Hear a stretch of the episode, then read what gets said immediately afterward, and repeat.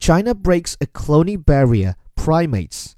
In a world first, Chinese scientists say they cloned two monkeys by transplanting donor cells into eggs, a feat that could lead to genetically engineered primates for drug testing, gene editing, and brain research.